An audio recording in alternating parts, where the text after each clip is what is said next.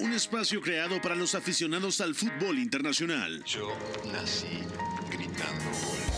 Un proyecto radiofónico informativo, analítico y reflexivo, No tengo nada de original. en el que un grupo de periodistas repasan la actualidad del fútbol en cada rincón del planeta. Todos los bebés se asoman al mundo gritando.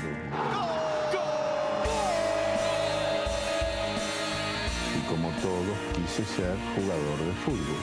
He sido el peor pata de palo que se ha visto en los campitos de mi país. Arranca Catenacho W, la casa del fútbol internacional.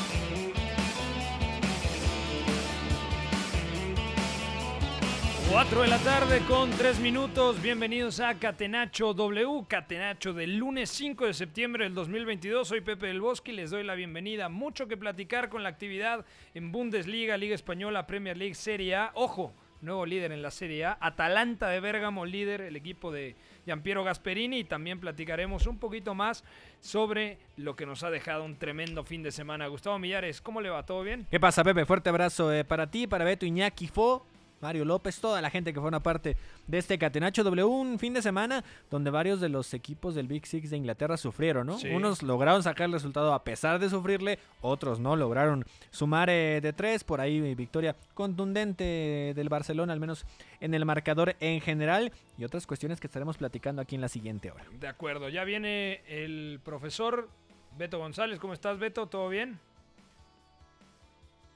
Beto, Aquí tal vez está no. el- Ah, ahí está. el ahí profesor, Pepe. ¿Qué pasa? ¿Dónde andas? Aquí está el profesor. ¿Cómo están? Abrazo para ustedes. Todo bien, todo bien, gracias. Estoy todavía festejando el triunfo de ayer del Manchester United porque no hay triunfo feo siempre y cuando muestres cositas, ya lo estaremos analizando. Eh, buenas intenciones, algunos buenos pasajes y mucho que platicar también en Inglaterra porque hay goleadas y en general una jornada muy divertida en Europa. De acuerdo, también ya viene el ingeniero Iñaki María. Iñaki, muy buenas. Todavía no está Iñaki. Bueno, ya vendrá el señor Iñaki. Vamos a preguntarle a toda la gente. Saludo a McLovin en los controles. McLovin, mándame a la pregunta del día. La pregunta del día. Non poteva farlo venire dagli Stati Uniti senza farlo giocare. W. La pregunta del día, como todos los lunes. ¿Quién fue la figura del fin de semana en las principales ligas europeas? Comienzo contigo, Gustavo Michares. Voy a dejarle un nombre que de seguro quiere comentar Beto González y sus Red Devils. Entonces No. me voy a ir, me voy Ah, a ir. bueno, se a lo vas a se- dejar. Me voy a ir a la Serie A para mencionar el tema de Rafael Leao, que tiene ese doblete, además en el derby, 3 por 2 vence el Milan al Inter, con dos anotaciones precisamente del eh, portugués de 23 años y además por ahí asistencia en el tanto de Doblete Oliver Giroud. sí. Que, que es impresionante, ¿no? Cuando, cuando arrastra la pelota, cuando mete la gran aceleración que tiene, deja muy fácil atrás la marca, ¿no? Y además con confianza, poco a poco, el joven luso creo que lo va a hacer mejor. De acuerdo. Para ti, Beto, la figura del fin de semana, me parece que te vas a ir a Old Trafford. Sí, por supuesto. Creo que saben perfectamente a quién voy a escoger y voy a escoger a Christian Eriksen, definitivamente. Sin él no se entiende la victoria 3 a 1 del United. La cantidad de veces que interviene en el partido junto con Bruno Fernández es eh, limitada, si lo queremos poner así, pero la intervención directa en los tres goles, tanto de él como de Bruno, es impresionante, ¿no? Ya nos meteremos más a fondo a analizar el partido, pero esa capacidad de pasar, de encontrar jugadores entre líneas, de romperlas mediante el pase y ponerlos en ventaja, marcó la diferencia, ¿no? En el primero, Christian Eriksen mete un pase tremendo, en el segundo también participa, en el tercero también es parte junto con Bruno. Es decir, a mí me parece que después de que casi muere hace un año, es un regalo del fútbol que haya vuelto a jugar 6-7 meses después con el Brentford. Pero lo que hizo ayer contra el Manchester United, yo no sabía si lo podíamos volver a ver y lo vimos ante un rival directo. Ahora dilo sin llorar, Beto. entiendo, entiendo que hoy estés muy. El festejo de su cumpleaños se quedó cortísimo con lo que celebró después, ¿no? No, de acuerdo. Mira, yo es me que voy a con eso cerré, con eso cerré. No, de acuerdo. Yo me voy a quedar también con Christian Eriksen porque Eriksen, ya lo platicaremos más a fondo, es el encargado de activar entre líneas a Bruno.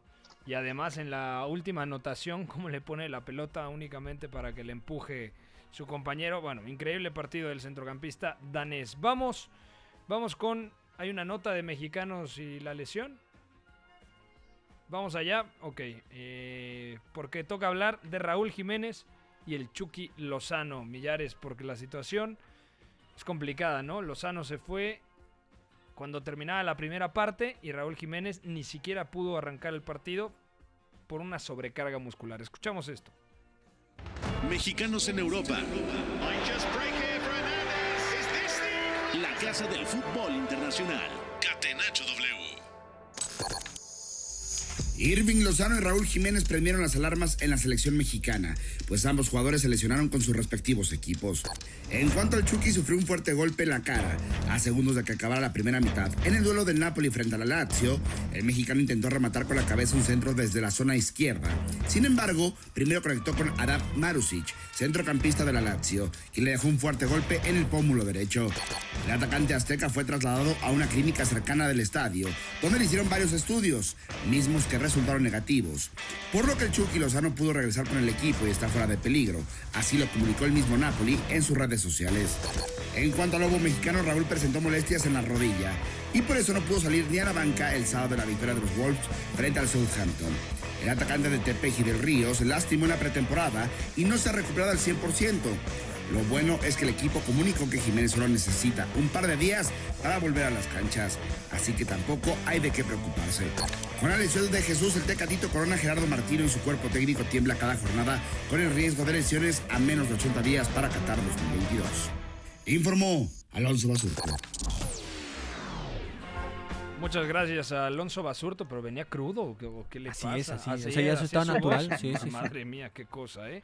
Bueno, vamos a arrancar. Ojalá Raúl Jiménez esté bien. Parece que Raúl Jiménez regresará a entrenar sin ningún tipo de problema. Este lunes ya hizo eh, trabajo por separado, al igual que el Chucky Lozano, el que veo muy complicado que tenga actividad el miércoles contra el Liverpool en Champions League. Sí, y, es que a ver, o sea, puede que no sea, no pase mayores y qué bueno que se da esta circunstancia, ¿no? Lo de Raúl Jiménez, pues el tema hay un poquito de la fatiga muscular, lo del Chucky Lozano, descartar la fractura Sí. como tal que se llegó a temer en algún momento. O sea, ninguno de los dos va a pasar a mayores y lo del Chucky es esperar que, pues, cómo reaccione el cuerpo, que no tenga alguna inflamación extra y, y demás. Pero sí va preocupando el hecho de que de por sí a lo mejor no han mostrado su mejor versión eh, de forma constante y que además se corte el proceso así, ¿no? Así puede estar fuera un partido, dos partidos, tres partidos a lo mucho. No es lo mismo, ¿no? Y va generando preocupación y, y claro que, que afecta el pensar que pues de tu tridente, pues uno es muy complicado que esté casi imposible que esté el tema de Tecatito y de los otros dos que vayan frenándose así, ¿no? También tema interesante, se lesionó Sasa Kalajdzic, el atacante Sí. que había llegado procedente del Stuttgart. Y hoy confirma el Wolverhampton que ha pasado reconocimiento médico, Beto, Diego Costa. Diego Costa es realmente la solución porque también tiene muy mala suerte el Wolverhampton. La lesión de Raúl Alonso Jiménez cuando estaba en un momento increíble. Ahora fichan a un muy buen atacante, el austriaco, que yo creo que iba a caer de pie con 25 años, buen físico, una pierna diestra eh, bastante depurada. Se lesiona en su primer partido. Y ahora Diego Costa a mí me suena a que es un volado, ¿no? Sí, porque es un fichaje de emergencia, es realmente sacar un perfil de jugador que tenga algunas características que puedan entrar en, en lo que es el modelo de juego de Bruno Lage. Primero, segundo, porque es una ventana emergente de cambios, ya con el mercado cerrado los clubes pueden hacer estas incorporaciones en Europa, si es por lesión de larga duración lo pueden hacer. Y la verdad es que es bastante fuerte que sea Diego Costa el, fichaje, ¿no? Porque para empezar, Diego Costa había sonado ya para el Rayo Vallecano, había sonado para un, un par de equipos más, pero ya tenía unos meses sin equipo. De hecho, estaba con el Mineiro, justamente, ahí estaba con Antonio Mohamed, pero lo habían dejado libre. De hecho, estuvo libre varios, va- un tiempo este verano, me parece que desde el 7 de, enero, o sea, llevaba seis meses sin club, más o menos.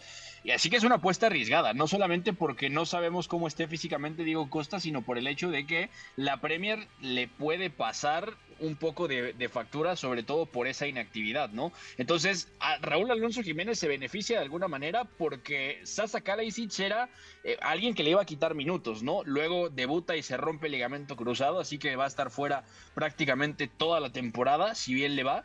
Y aquí entra algo muy interesante, que es Bruno Lage cómo va a adaptar el equipo y qué tanto o qué tan pronto le va a dar rodaje a Diego Costa pensando en esa situación de la inactividad, ¿no? Raúl regresando va a ser titular indiscutible seguramente y hay que cuidarlo también de que no se lesione porque esa carga de minutos seguramente le va a crecer. Por cierto, el Wolverhampton ha ganado 1-0, es el partido del fin de semana con anotación de Daniel Podense al minuto 45 y vamos a arrancar precisamente McLovin con la Premier League, el partido del fin de semana para mí, Manchester United 3, Arsenal 1 en Old Trafford. Premier League.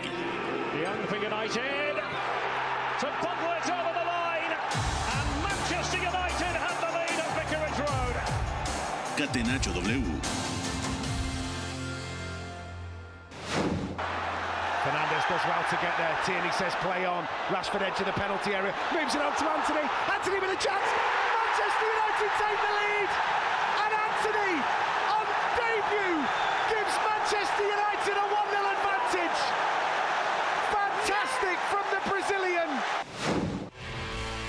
Podríamos decir que el partido era bastante igualado hasta el 2 a 1, sobre todo porque el Arsenal había tenido buenos tramos de partido cuando se juntaban el costado de la derecha con Bukayo Saka y Martin Odegaard.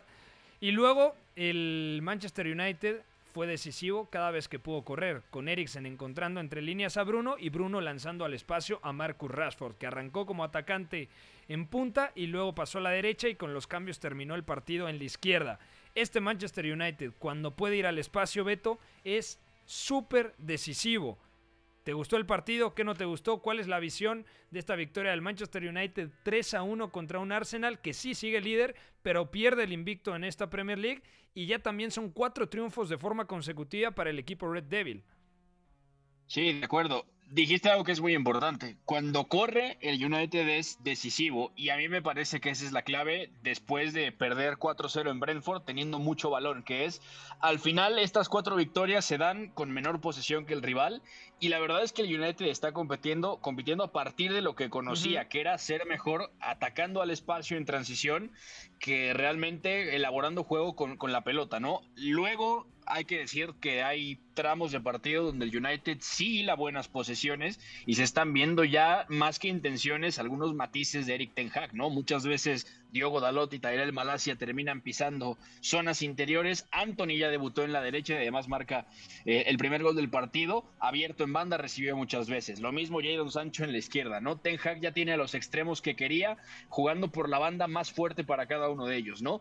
Luego es verdad que el United llega un punto donde, renuncia a la pelota porque sabe que puede competir mejor, pero también sabe que presiona bien. De hecho, la presión es buena en varios tramos del partido porque van muy arriba, vigilan individualmente y luego tienen que hacer varios ajustes. Y el tema es que después de un rato, Bucayo saca, Martin Odegaard empiezan a combinar muy bien. Ahí juegan mucho a los costados de Eriksen. McTominay jugó un partido sorprendentemente bueno desde mi punto de vista, pero me parece que el medio campo del Arsenal ha resentido muchísimo la baja de Thomas Partey, ¿no? Me parece que Albert Zambi lo dejó un partido bastante malo defensivamente, sobre todo porque se nota que está muy verde en situaciones defensivas, lo atraen muy fácil, pierde la zona, abandonó a Granit Xhaka varias veces y de hecho justamente ese balón que pone Christian Eriksen en el 1-0, ese pase raso, lo mete en el único lugar donde había que meterlo, que era entre los dos pivotes del Arsenal y ahí encuentra con ese pase tenso a Bruno que a la vez habilita luego al espacio a, a Anthony, ¿no? Por ejemplo, entonces sí me parece que el Arsenal mostró sus costuras, sigue siendo un equipo muy creativo, que sabe tener la pelota, que tiene la idea muy definida, pero tiene las debilidades marcadas. Y me parece que una, y ya lo habíamos comentado, era un poco la plantilla. Una pregunta, Beto. ¿No lo superó el ímpetu al Arsenal? Porque empata y rápidamente piensa en el segundo gol en Old Trafford de visitante, antes de bajarle las revoluciones al partido, y daba la sensación, Gustavo, de que el Arsenal debía en ese momento controlar más el trámite del partido en lugar de irse desbocado al frente, porque si no, lo podía penalizar y el Manchester United lo castigó al espacio. es falta de manejo de partido y de los tiempos y de inteligencia también. Al irse acostumbrado a tener un nivel de este tipo, parece que se sentían tan capaces de que dicen, no, ya lo tenemos, ¿no? O sea, venimos de un, de un torneo espectacular, sí, apenas empezando lo entiendo perfectamente, pero a partir de ahí ¿no? Eh, lograron contener. A ver, lo de Loconga, desde el partido ante Aston Villa, creo que ahí se, se, ve bien, ¿no? Claro, la exigencia de este juego no fue la misma para nada, ¿no? Y contra un mediocampo mucho más poderoso y es donde empezaste también a perder la forma en la que te escalonabas. Pero es una realidad que así como este Arsenal sigue mostrando las mismas cosas buenas, creo que habla muy bien del, del partido que dio el United, ¿no? O sea, porque ya era un partido más complicado que muestra las bases que tiene este equipo de los Red Devils y la forma en la que se complementan muy bien el tema de McTominay y el tema de Eriksen, que a lo mejor eh, volteamos al pasado y un pasado que le puede doler mucho a Beto y el tema de Pogba y otros elementos, pero lo de Eriksen se vuelve más dinámico, ¿no? Y también el desgaste, ¿no? No, no le teme tanto a, a, correr, a presionar y demás, y a, además también entender cuándo hacer mucho daño por el carril interno, cuando el fútbol se abre por las bandas, ¿no? Del De United. Entonces se, vuelve un gran equipo. Ya encontró, yo creo, su 11 tipo. Desde el partido pasado, cuando vi a Jadon Sancho en la izquierda y a Elanga en la derecha, lo primero que pensé, Beto, es, le está haciendo hueco a Anthony, para que Anthony caiga Sí. de pie como extremo por la derecha. O sea, tú repasas el 11 del Manchester United y con este 11 tendría que entrar a Champions sí o sí. O sea, a través del 4-2-3-1 y todavía le falta Casemiro, pero hay que decirlo como es. McTominay está jugando bastante bien. Necesita Eriksen ese complemento que yo creo que tarde o temprano va a ser Carlos Enrique Casemiro, pero McTominay abarca muchos metros, caza segundas jugadas y Eriksen es el director de orquesta. Este 4-2-3-1 parece que es el camino a seguir, ¿no, Beto?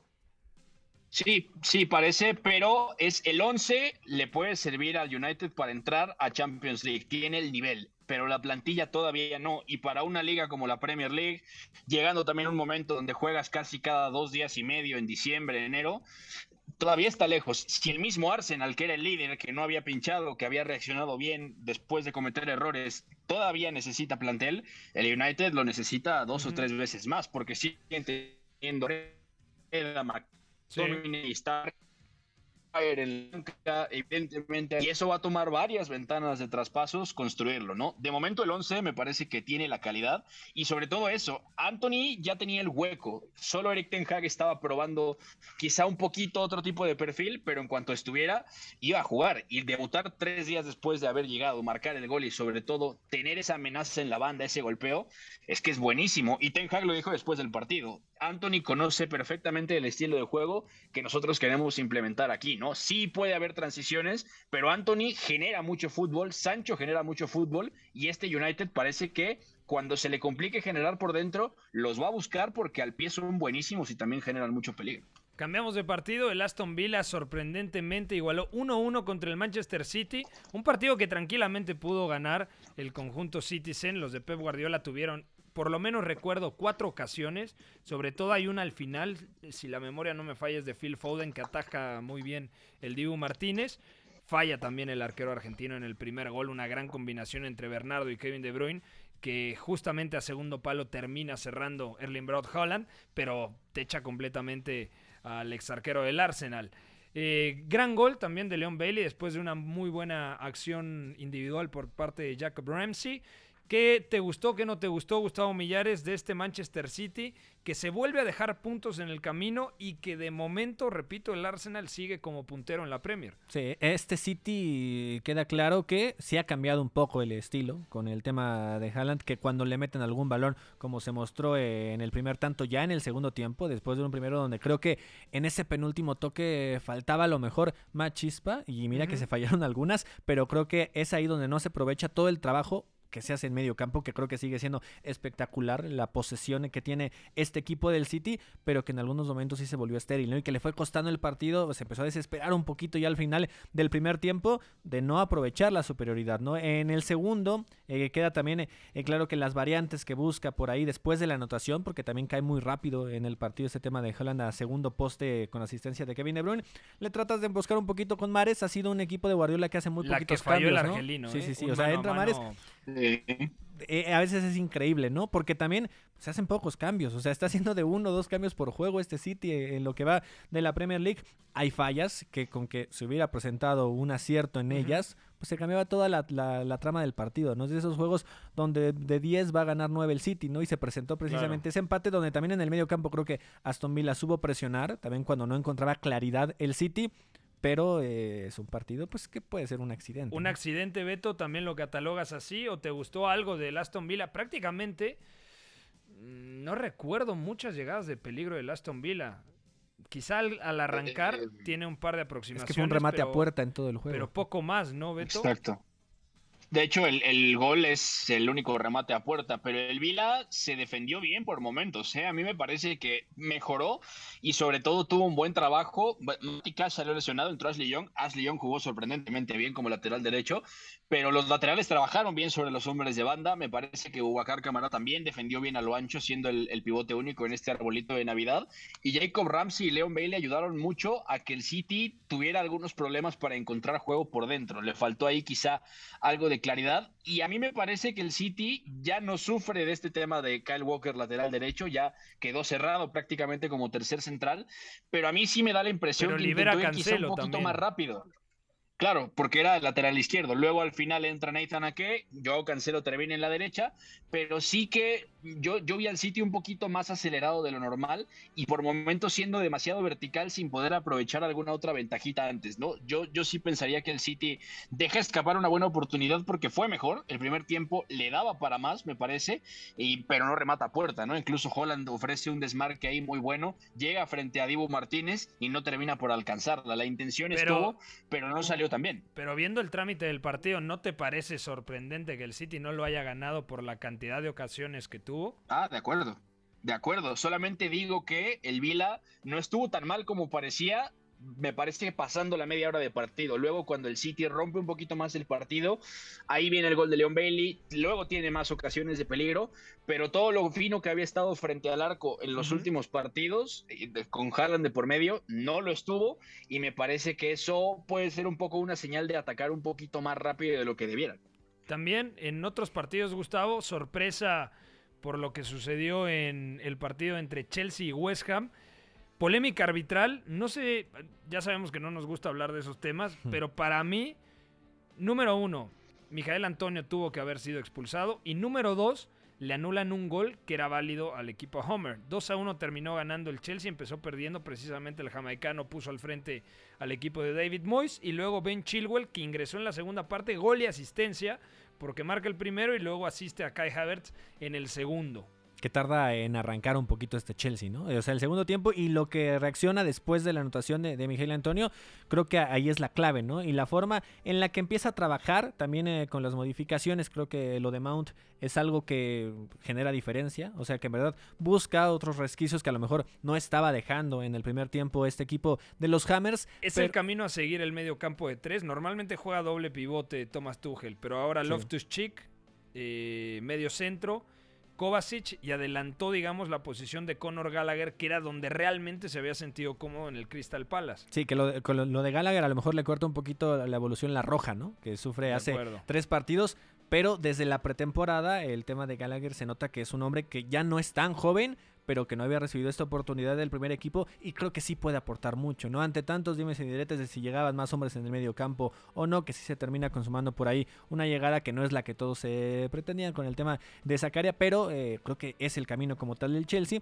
y sí falta apuntalar un poquito arriba, ¿no? Y el tema de Pulisic que sabemos que no, no ha llenado todavía el ojo, buscaba salir. Terminó sin goles el derby de De Merseyside. milagro. entre Everton y Liverpool. Grandísimo partido de Jordan Pickford, la figura del encuentro. También es cierto, tiene un par de intervenciones muy buenas Alison Becker, pero 0-0 entre Toffees y Reds.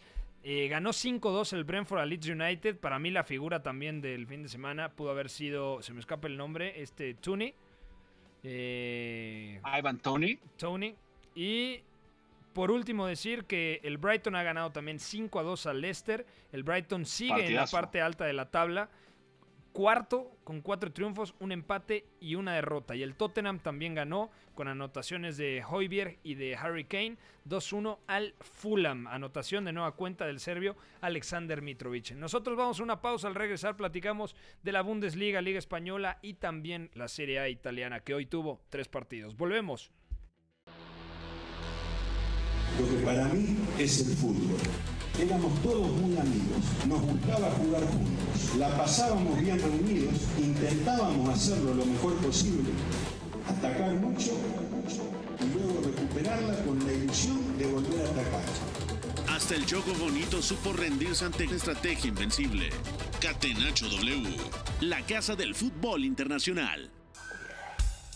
Estamos de vuelta en Catenacho W, Gustavo Millares, Beto González y Pepe del Bosque. Dejamos aquí el tema del fútbol inglés. Rápidamente repaso posiciones. Arsenal líder con 15 unidades, el City invicto, eso sí, con 14 puntos, al igual que el Tottenham, el Brighton con 13, el United cuatro triunfos consecutivos, tiene 12, el Chelsea tiene 10 y el Liverpool, al igual que en Brentford, tienen 9. Ahora sí Beto González se siente parte del Big Six realmente. Se siente, exactamente. El objetivo del United es claro, tiene que regresar a Champions, que es lo mismo que está buscando Arsenal, repetir el Tottenham. Va a ser una dura batalla, porque también hay que meter en la ecuación, hay que ver cómo está el Chelsea con el desgaste Champions, al igual que el Liverpool, que no le ha tocado un grupo y, tan Y después de, de, seis partidos es rarísimo ver a Liverpool incluso fuera de puestos europeos, ¿no? De acuerdo. Bueno, McLovin, mándame por favor con la Liga Española. La Liga. Con el balón en bandeja de plata, gol. Marca el Atlético de Madrid, sociedad ilimitada. Catenacho W. Busca el centro, sale al arco, sí, gol.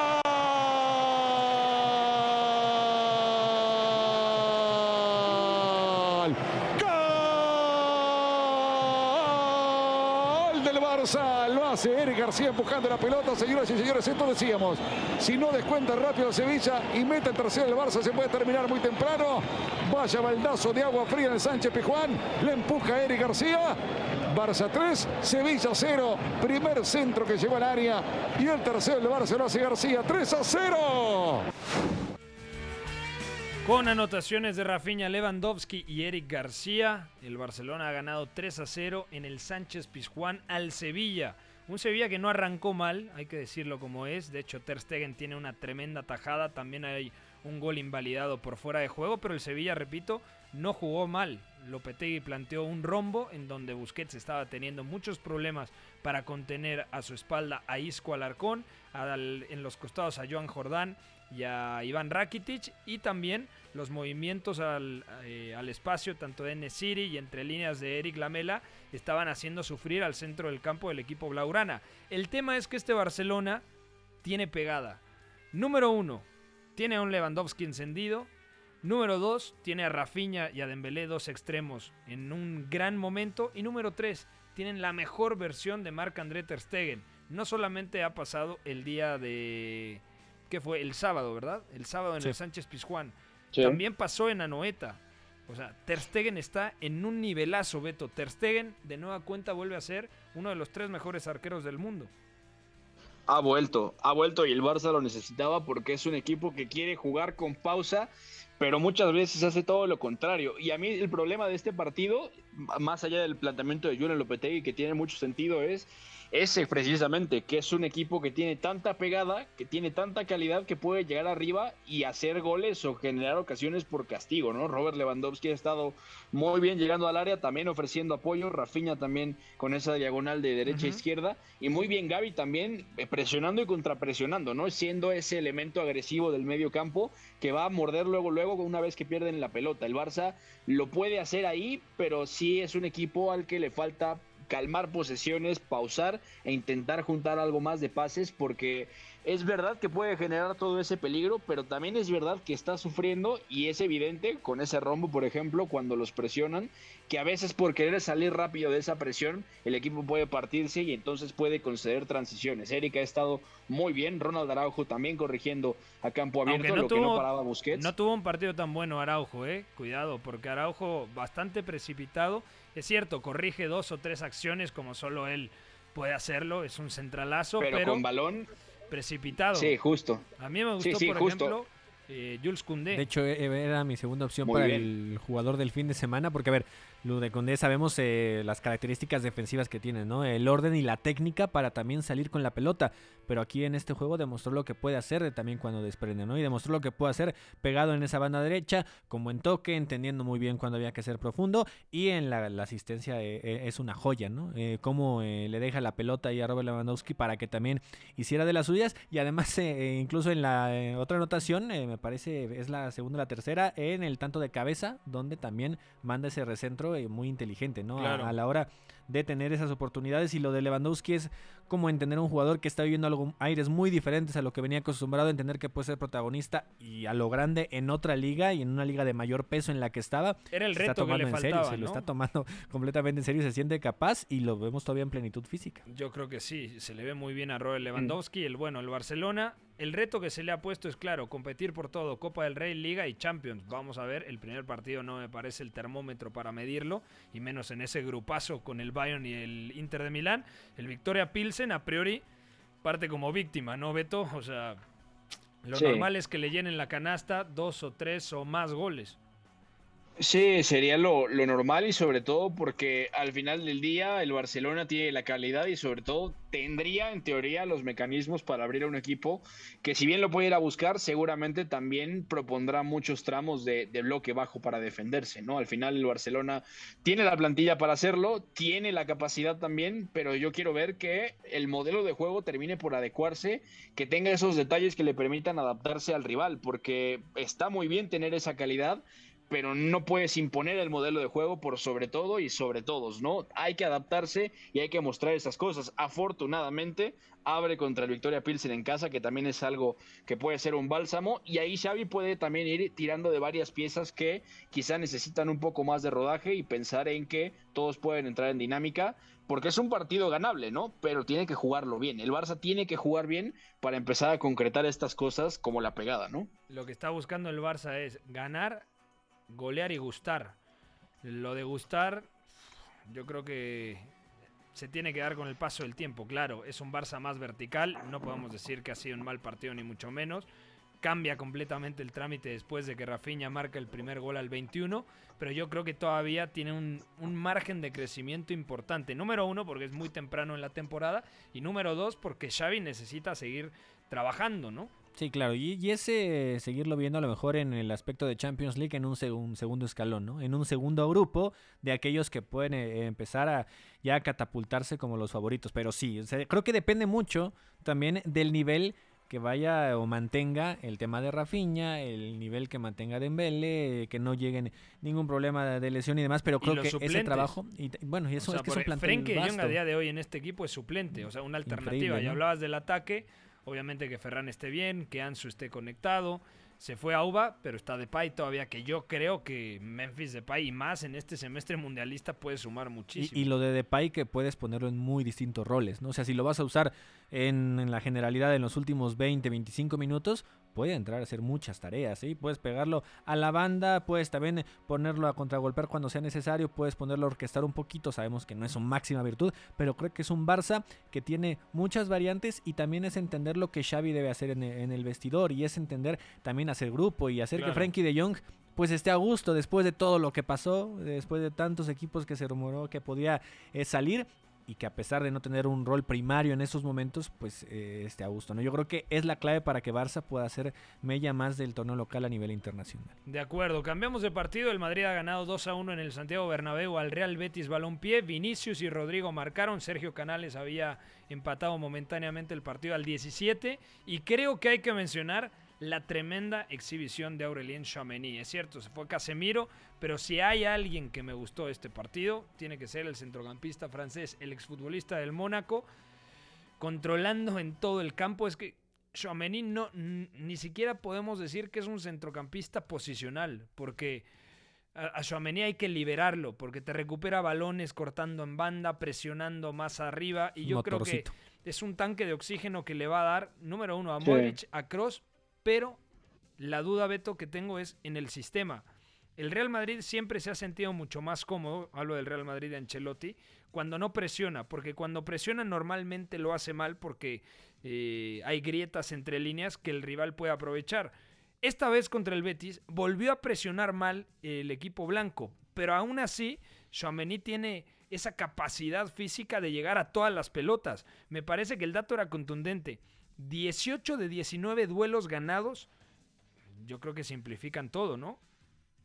Sí, ese era el dato que iba a dar precisamente para hablar del partido de Chuamení, porque si el Re- Real Madrid presiona mal, porque cuando suele presionar se parte y entonces se abre un boquete entre líneas, ya era hora de tener un centrocampista con este físico y con esta capacidad de, de repetir esfuerzos.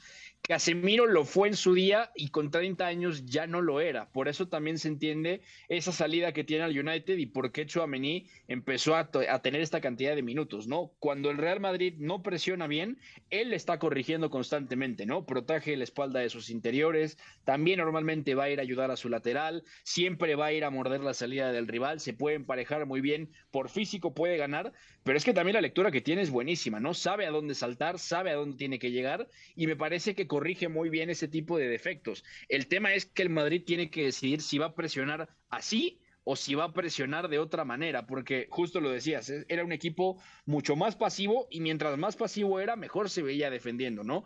Cuando presione ahora tiene que decidir si van a referir individual, si van a acosar, si van a, a- si va a ser más zonal en algún momento, pero Chuamení puede corregir muchas cosas, ¿no? Ahora jugó Eduardo Camavinga en el interior izquierdo, luego con Tony Cross me parece que la situación cuando sea titular se va a hacer más evidente, ¿no? Cuidándole la espalda y también protegiendo ese lado izquierdo. Yo pensaría que el Real Madrid normalmente partirá de ser pasivo y dependiendo de lo que vaya pasando, seguramente se adapte, porque esto no solamente pasa presionando, con el balón el Real Madrid también hace muchas cosas muy raras, siempre está al, al borde de perder la pelota, pero lo buenos que son sus futbolistas le están dando la posibilidad de jugar al límite de muchas cosas, muy encerrados, en muy poquita distancia y salen muy fácil de situaciones donde otros equipos quizá pues se verían atascados, ¿no? Y cuando eh, por ahí puede faltar claridad, no estoy diciendo que le faltaran los minutos iniciales al Real Madrid, aparece lo que hizo Alaba, ¿no? O sea, en verdad, ese trazo larguísimo, encontrando perfectamente y aprovechando Por la ejemplo. velocidad de, de Vinicius. y Otra la vez calma, Vinicius y al la calma. espacio. Sí, o claro. sea, el repertorio de movimientos y esa agresividad compensada por la velocidad que tiene el brasileño. Y ahora definición, o sea, porque, ¿verdad? O sea, ¿qué, qué más quieres, no? Sí, en un jugador se ofensivo. un poco. Que, que ahora no soltó el fogonazo ni nada, simplemente aprovecha, eh, bombea, incluso la pelota bota ya dentro de la portería, De ¿no? Más exacto no se podría ese trazo. Y por último, mencionar en la Liga Española ha goleado el Valencia 5-1 al Getafe. Muy buen partido de los dirigidos por Gennaro Gattuso. Muy buen partido de Hugo Duro. Nico González titular y además ha marcado el canterano del Fútbol Club Barcelona. Villarreal 4-0 al Elche. Empate 1-1 en Anoeta entre la Real Sociedad y el Atlético de Madrid. Eh, se fue al frente el equipo golchonero con anotación de Álvaro Morata y el nigeriano Sadik, el chico que llegó procedente de Almería, empató al 55. Que liga tres partidos Pero- marcando dos con Almería y ahora con Atlético. Muy buen delantero. Este es completamente fichaje de, de Abel Rojas y todo el equipo de inteligencia deportiva de la Real Sociedad. Este estuvo en la Copa Africana de Naciones, sobre todo porque el titular era Aguonigi y él jugaba de suplente por la lesión de Víctor Osimén, el compañero del Chucky Lozano. Y también la figura del partido fue Remiro, ¿eh? Al final eh, termina sacando un par muy importantes. Hay una de a Joao Félix, hay otra Coque. Bien lo del arquero del equipo Chururdín. Eh, cambiamos de liga, vamos de España ahora a Italia porque hubo derby de la Madonina y ha ganado 3 a 2 el equipo rossonero. Serie A. Milinkovic dentro a cercare immobile col destro battuto Bizzarri la ribalta la Lazio Catenaccio W. in vantaggio Giroud has found Rafael Leao, and still Rafael Leao! He has now reached superstar status on his 100th game in the Italian top flight. He has had a fixture to remember. Two goals and an assist, and Milan's main man Todo tuyo, Gustavo Millares. Rafa Leao, exhibición, doblete, asistencia. Está en un gran momento el portugués. Se entiende perfectamente con Teo Hernández. Y este tipo de victorias son las que legitiman el proyecto de Stefano Pioli. Fue un partido en donde reaccionó el Inter. Mm, primero empezó ganando. eh, con el gol de Marcelo Sí. Brozovic y al final respondió bien el Inter de Milán con el ingreso, me parece fue Mkhitaryan, Edin Dzeko que marca el segundo y eh, no recuerdo el otro, ah, Di Marco. Sí, pero sí, sí. inclinó la cancha y el 3 a 2 pudo haber sido un 3 a 3, ¿eh? Sí, de hecho es un eh, partido que creo que no nos decepciona ninguna de las dos escuadras. No. O sea, entendiendo que alguien tenía que tener eh, mejor pegada y termina siendo Milan. Creo que el primer tiempo también es eh, mucho mejor para el cuadro eh, dirigido por Pioli. Pero sí lo de Brozovic te cambia mucho el panorama, ¿no? Y disfraza un poquito a lo mejor la potencia que tuvo el Claro. Milan en el primer tiempo. Porque ver, lo de Brozovic fue impresionante y, y es lo de siempre, ¿no? O sea, lo que te hace, lo que te genera en la destrucción de juego del rival, en el orden, el cubrir los espacios entre líneas y además en saber cuándo atacar y cuándo hacer un movimiento por carriles internos para descontrolarte. Medio como centro lo que fue media punta en su día. Y el, y el, el trazo que le pone Correa también fue muy bueno, ¿no? Y, y define muy bien. De ahí llega, pues sí, la potencia de, de Leao, que no pasaron ni ocho minutitos para sacudirse ese golpe, porque ese lapso después del gol em, de Brozovic fue a lo mejor la única instancia del primer tiempo donde fue mejor eh, el, el cuadro de Inter Milan. Del- Después de ahí, con sí las incorporaciones de Tonali, que siempre le da esa pausa, además da la asistencia para el primer gol de Leao, genera ya, eh, digamos ahí, un equilibrio. Después, en el segundo tiempo, creo que muestra la gran pegada que tiene Milan. Creo que estuvo más parejo el segundo tiempo. Y lo de Giroud y lo de Rafa Leao en el momento en el que encuentra cómo escabullirse y descontrolar con la velocidad y la potencia es lo que marca Aprovechando el error pauta. en la entrega de Chalanoglu Sí, sí, al- de Chalanoglu, que por ahí hizo cosas muy buenas al ataque, pero también en una se notaba un tanto precipitado. Ya después, cuando intenta corregir tal cual eh, en el segundo tiempo el tema de Inzaghi, me parece que lo logra en cuanto a adelantar líneas, en cuanto a generar buena eh, posesión ya en el último tercio de cancha, pero ya, ya no pudo existir forma de, de corregir la diferencia de dos goles, ¿no? Y, y mira que Checo creo que siempre hace diferencia y encuentra cómo fungir como poste o ser ese último hombre que reciba para rematar bien. Otra vez, mañana determinante. El Sí, arquero. Para mí, o sea, no, no voy a exagerar, pero es top 5 a día de hoy. O sea, Sí. mañana en el mundo, top 5 el francés. Y no va a ser titular. Y no es que sea injusto, pero Loris es el capitán en el equipo de Deschamps. Eh, Beto, también otros resultados destacados. La Juve empató 1-1 contra Fiorentina. Flojísimo partido de la Juve, sobre todo en la segunda parte. Saludos a Paquirri que hoy nos visita acá en cabina. Y también Lazio, que empezó muy bien el partido, se desinfló completamente. Mucho tiene que ver el mérito del Napoli, que termina ganando 2 a 1. Ya platicábamos al arrancar el programa de hoy, la lesión de Lozano, pero Karabatskelia sigue encendido. Politano entró bien, Osimen también. Me parece que el nigeriano atraviesa un buen estado de forma.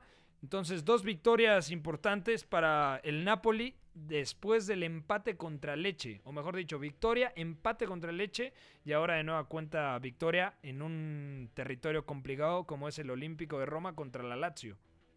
Y venía de empatar a cero con la Fiore también, que no era un, Sí. un partido fácil porque se jugó en Florencia, ¿no? Vuelve a ganar y lo más interesante es que ese doble pivote funciona muy bien con Lobotka y, y Sambo Anguisa, ¿no? Me parece que el africano ha dejado buenas cosas saliendo sobre todo a banda derecha. Me, me ha gustado y sobre todo a nivel pasador está encontrando por ahí un socio Lobotka que va, le va a ayudar bastante esta temporada también para encontrar a Piotr Zielinski en, en zona de media punta, ¿no? Luego Kravatskelia está jugando muy muy bien atacando el pico del área.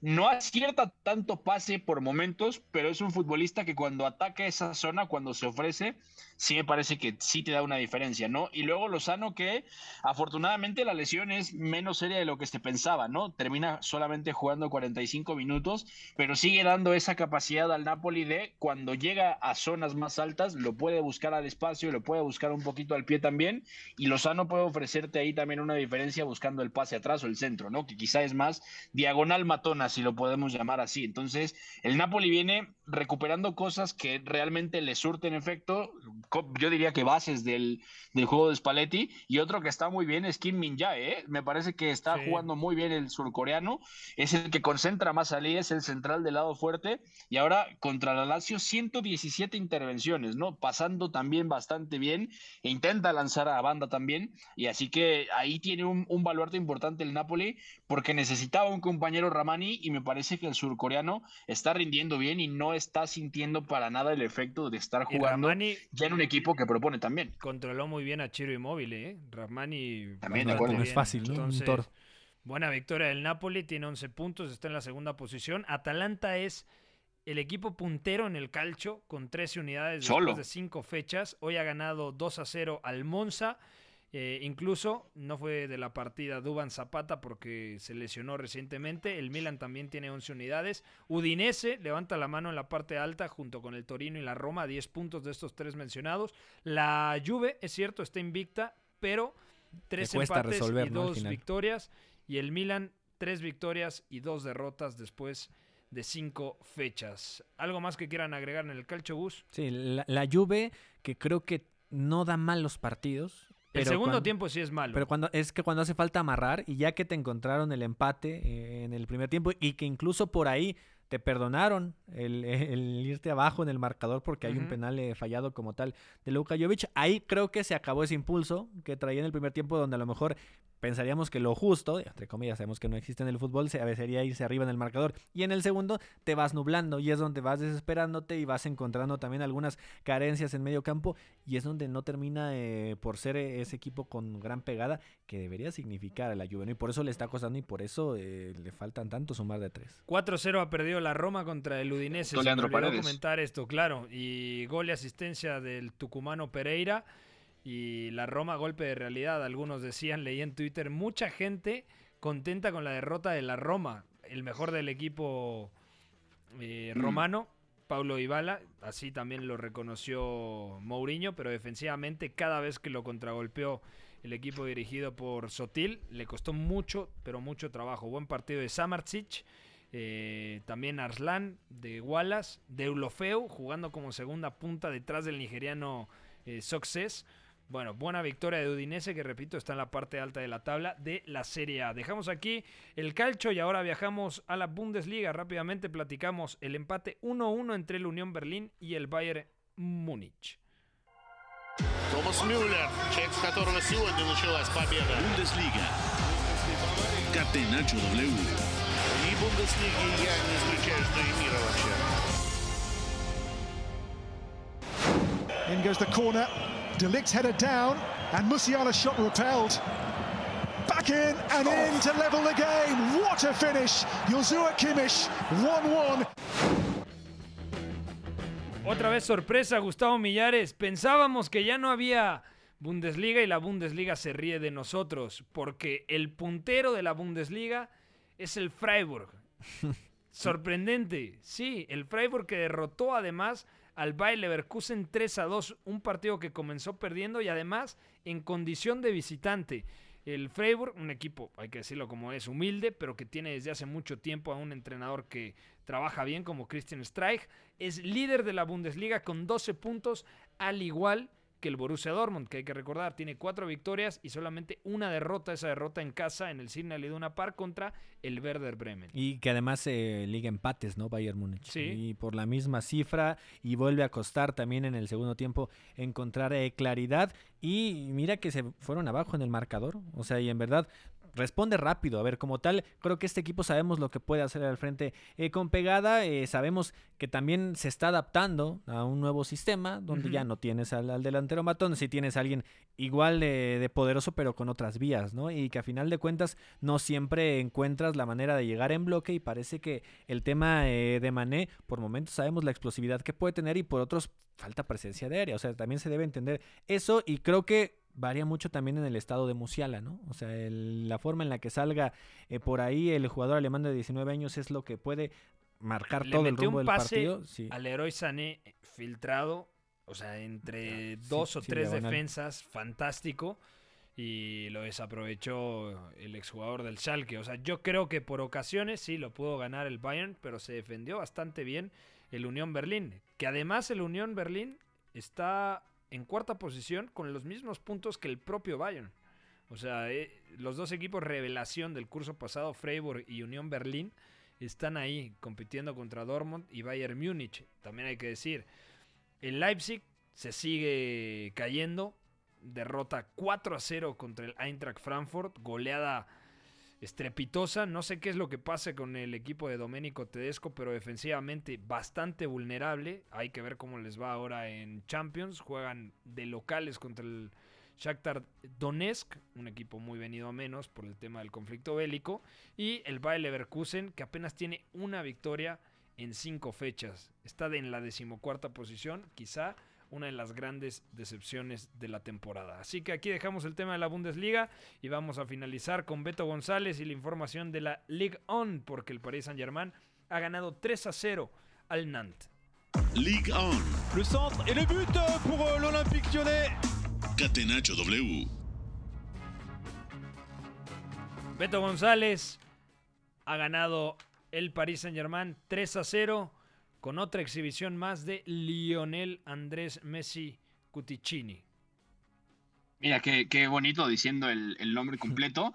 Hay muy buenas cosas y también hay malas noticias, ¿no? Lionel Messi jugando de falso 9, atacando justo a la espalda del doble pivote del Nantes, de Pedro Chiribela y de Samuel Motosami. La verdad es que es un Messi que se disfruta mucho, más allá de las dos asistencias, sobre todo porque interviene ¿no? en muchas zonas y la expulsión, claro, interviene en muchas zonas, pero siempre está bien acompañado. No puede jugar ahí porque ahora juega Pablo Sarabia cerca de él como media punta en ese 3-4-3 y Kylian Mbappé juega al espacio recordando que no estaba Neymar, ¿no? Dicho eso, Vitiña sale lesionado, así que eso es una mala noticia considerando los pocos minutos que juega, pero también por el hecho de que eh, ahora puede perder un poco el lugar considerando que han llegado ya, eh, o ya está Renato Sánchez, ya está Carlos Soler y además llega Fabián Ruiz, ¿no? No era un buen momento para lesionarse y así me parece que Cristóbal Galtier tiene una baraja bastante interesante. Dicen que puede jugar, ¿eh? Vitiña, igual y llega al partido contra la Juventus. Hoy lo leí en la Forzaría. mañana. Bueno, Forzaría, pero no vamos a ver si sí. lo decide. Yo tampoco. Al final, habiendo tanto mediocampista, pues puede haber una prueba ahí de Christophe Galtier, pero este equipo sigue fluyendo, sigue ganando, no está concediendo goles, pero de nuevo concede muchísimas, muchísimas aproximaciones. El Nantes remató una vez a puerta, pero llegó 10 veces, ¿no? Ahora vamos a ver esto ya esta semana cuando enfrenten a la Juventus, que juega mal, pero también tiene calidad como para poder ganar al Paris Saint-Germain. De acuerdo. Pues ya nos vamos a ir, Gustavo Millares. Mañana hay UEFA Champions League. Aquí estarás junto a Iñaki María, viene Eduardo Zurita, viene Memo Navarro. Obviamente. Ah, tenemos debut. Sí, sí Como sí. diría el señor Cuervo. ¡Ay, debut! Eh, Oscar Mendoza. Oscar Mendoza viene y se integra al Oh. equipo de Catenacho W. Ya nos vamos, gracias a en los controles, a en la producción. Beto, un abrazo. Abrazo, chicos. Que la pasen muy bien. Esto fue Catenacho W. Sigan en sintonía de W Radio y W Deportes. Bye bye. Hay una relación entre la práctica del cuerpo que se expresa en las manos y el cerebro, pero el fútbol ha suprimido esto. De modo que se trata fascinantemente de un ejercicio que nos devuelve en el tiempo a lo que fuimos en el origen, pero también una vez que nos aficionamos a este juego, nos regresa a la infancia, al niño que fuimos. Gracias por sintonizar Catenacho W. Entonces el fútbol es en ese sentido una maquinaria para regresar en el tiempo en un doble sentido. Por W Deportes, la frecuencia del fútbol internacional.